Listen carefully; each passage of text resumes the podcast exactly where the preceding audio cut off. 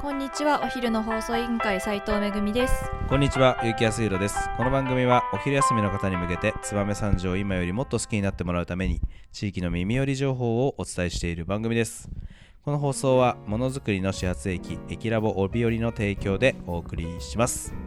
はい、今日も始まりました、お昼の放送委員会。なんと、今日はですね、えーいつも、えー一緒に喋ってる和也くんがですね、今日の収録どうしても来れない事情がありまして、えー日頃、えー私たち、えーお昼の放送委員会の、えー放送作家をしてくれております、えー斉藤めぐみさんに代打ということで今日は出演をしていただいてます。はい。ちょっと自己紹介をしてもらっていいですか？はい。えっと斉藤和也くんの代打で来ましたあと斉藤めぐみですお昼の放送委員会ではいつもは放送作家として脚本を書いたり、まあ、ちょっといろいろ調べ物をしたりすることをしています。そうなんです、えーとまあ、いわゆるこの私たちのいつもおしゃべり、まあ、よくしゃべるなこいつらって皆さん聞いてると思うんですけど実はブレーンが、えー、といやいまして。あのーいろいろ脚本を書いていただいたり、まああのえー例えば、えーこういう場所とかっていうとなったらあの住所を調べてもらったり営業時間調べてもらったりとかあと人だったら、まあ、その人の経歴とかウィキペディアを調まあ、べてもらったり。よくねウィキペディアで載ってるのは引っ張ってきてますよ。そうなんですよ。そういうことをやってくれてる人が実はお昼の放送委員会にはいてですねそんな、えー、斉藤めぐみさんが今日は和也さんの代わりということで、はい。えー出てきていただいて、えーせっかくなんで、えー、と今日は気になる燕三条の人ということでこのいつも放送作家をやっていただいてるはい。斉藤めぐみさんのことをちょっと紹介してなんと今週1週間は、えー、と金曜日までは、えー、斉藤めぐみさんと2人で,、えーね。お送りしますんで今日は斉藤めぐみさんのことを知ってもらう回ということで、えーちょっと、えー、斉藤めぐみさんのことを、えー紹介したいなと思います。はい。えーじゃあ、あのーまあ、放送作家は、まあ、一応そのお昼の放送委員会チームお昼の放送委員会でやっていただいてるんですけど、えー、と斉藤さんの、えーお仕事何してる人なのかっていうのをちょっと教えていただけますか？はい、と普段はまあ三条まあ燕燕三条中心にカメラマンとあとライターのお仕事をしています。ほ大体まあ企業のホームページの写真だったりとか、うん。まあこのこうなんていうんだろうな。行事が多いシーズンだと小学校とか保育園に行ったり、うん。そういうイベントごとの撮影とかうん。七五三や、あとうん。まあブライダル結婚式の撮影とかもいろいろしています。えーじゃあ基本的には、えー、と写真を撮ったり、はい。えー、とライターってことは文章を書いたり。はい、っていうことをお仕事にしてる、そうですね。えー、とそれは、えーお一人で。あはい。自営業フリーランスであー。6年目になります。ちなみに屋号とかあるんですか？あ屋号は、はい。あと今年の9月にうん。変えたんですよ、おー。実は。それまでうんうはん。開業してからは、うん。フォトクリエーションピューパっていう屋号でうん6年あ5年満5年間。はいはい。で6年目になるはい。タイミングで今度シルソっていう屋号にシルソ。はい、おー。写真とはい。文章なので、はいはい。記録と記憶に残るお仕事をしたいなっていう思いがあってそれでシルスを取ってなるほどはいなるほど。シルソっていうえー、つけてこの9月6年目で屋号を変えたきっかけとかってあるんですか、あと突然？と開業した時にうん。フォトクリエーションピューパっていう屋号で始めたんですけど、うん。ピューパって意味わかりますかわかんない。ピューパって英語でさなぎって意味があって、へー。コクーンとかは割とこう硬くなるさなぎなんですけどさなぎ全般のことをピューパって言うんですよ、うーん。だから、まあ、前の職業が全然カメラと違う仕事だったので、うん。そこから、まあ、自分もさなぎだしなるほど。撮ってる人をこう開花させられるような写真を思いをね。思いをうんうんやってたんですけど、うんうんピューパってローマ字で PUPA って書くとちょっと読みづらいんですよね。そうね。ペッパー？みたいな感じだもんね。なんて読むの？みたいな感じだもんね。そうなんですよ。でなるほどなるほど。こうパッと読んでもらえないっていうのもあったし、はいはい。あとその最初にフォトクリエーションでついてるからなんか写真だけってなってるのがちょっとこう自分の中でもピンときてない感じがしていて、えで開業してから4年ぐらいのタイミングでライターの仕事とかもちょっと入ってくるようになって、その時にやっぱりあちょっと自分の屋号を大事にしてないなっていうのはおおやることも増えてきたし、はいはい。でピューパって自分で名乗るかって言ったらやっぱ名乗らないなってちょっとこう違和感は感じてるタイミングで、まあ、6年の節目で事務所も持つことになったのであ事務所とかもあるんですね。あそうですね、はいはいはい。事務所を三条市内に新しく移えー転をしたので、そのタイミングを全部一緒になるほど。じゃあ事務所の開業と合わせて、そうですね。えー、と屋号を変えて、はいえーピューパからシルソはい。に変わって今は活動をされてると、はい。えーなるほどね。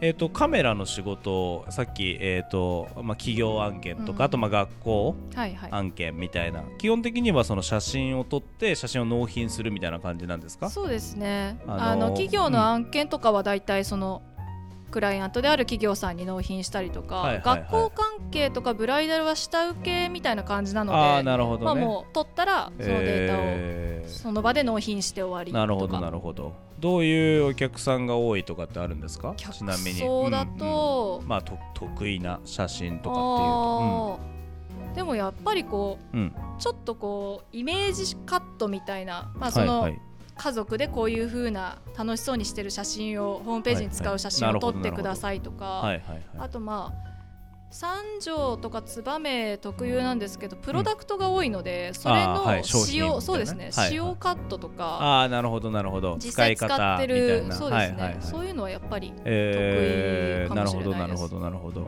えーそれはもう企業さんに行ってそちらで撮影したりとか、まあ、どこか、そうですね、えー場所借りたりとか。場所借りたりとはか、まあ、あと事務所いそうですね。の撮影スペースでするとか、はい。そういう感じなんですか？そえーじゃあ大体ホームページとか、うん。まあ、パンフレットになったりとかそうですね、えー、とカタログになったりっていううん。写真を結構撮られるっていう、そうですね、えーどうやって皆さんなんかこう、えーシルソさんに仕事を頼む感じなんですか、でも口伝えみたいな？そうですね。営業したことなくて、はいはいはいはい。開業してから。そうですよ。なかなかこうフリーランスでされてるとまあ営業もうん。制作も全部自分でやらないとだから全部はなかなかできないじゃないですか、あんまり営業したことがなくて結構まあもう口ななんて言うんだろう。うはいはい。口伝えっていうか、まあ、こういうカメラマンさんいるよとかやっぱ女性なのもあって、はい。子供とかやっぱりああなるほどね。強いかもしれないですね。なんかきっとフリーランスって結構最近みんうんな聞くじゃないですか、うんでもそうじゃない人ってなんか結構こうみんな不思議そのそその生態を不思議がってると思うんだよね。自なんか営業のカメそうそうそのきっとフリーランスのカメラマンになる前？っていうのは普通にお勤めにはい。なられてたわけじゃないですか、はそのところからいきなりこう独立をしてとか、まあ、その会社を辞めてフリーランスのカメラマンになるって、うんうん。その仕事が取れるかどうかもわからない中でなんかすごくなんか勇気がいるというかなんかそういうなんかよしみたいな一年発起したきっかけとかってあるんですか？あー前の仕事をとりあえず辞めたかったのがあって、あんまり、まあ、カメラマンになろうと思って辞めたわけじゃないんで、はいはい、はい。まあ、ぶっちゃけ何でもよかったんですよ。そっか前の仕事を辞めたくてそうですね。辞めるきっかけででも普通なんか仕事辞めたら、うんその次転職みたいな感じで考えるじゃないですか普通の人だったら。いきなりなんか自分で商売やろうみたいなのってなかなか考えないっていうか。同じ仕事をしたくなくてあーその前職とね。時は、はいはいはい。辞めた時28歳だったんですけど、はい。30までにん前の月収を超えられる別の仕事をしてみたくてなるほど。超えられなかったら辞めようと思ってまた前の仕事に戻ろうって決めてたんで、えー。なるほどなるほどなるほど。あっという間に達成しましたえー、じゃあ結構なんかこうまあもちろんそのえっ、と自分の生活のあのバランスも含めて、かなり固い決意で、まあ、独立されてっていう。へー。でそのじゃあそこであえてああえてっていうかその辞めた時にカメラマンにしよううんって思ったのは何かあったんですまあか、趣味でカメラをちょっとあ前職をやってた時から。はいはいはいはい、はい。まあでもうん、まだちっちゃいほんとコンパクトデジカメみたいのしか持ってなくてなるほど。辞める時もはい。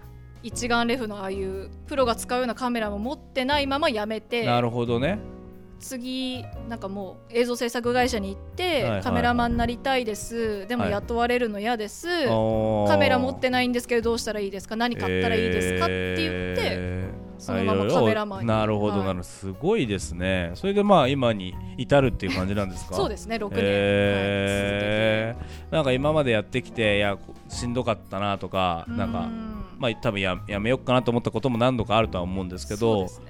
なんかあそれでも今こう続けられてきてる、うん。あのなんかああるんですか？そういう。あーあのやめなかった。そうそうそうそう立ち止まった。理由とか。そうそうそうそう。自分の成果物がうん貼ってあったりするんですよポスターああなるほどね。そ自れをやっぱり分過去の仕事そうがねね。はいはいはい。開業して1年目に撮ったうん。ポスターがまだ燕三条駅に実はなるほどなるほほど。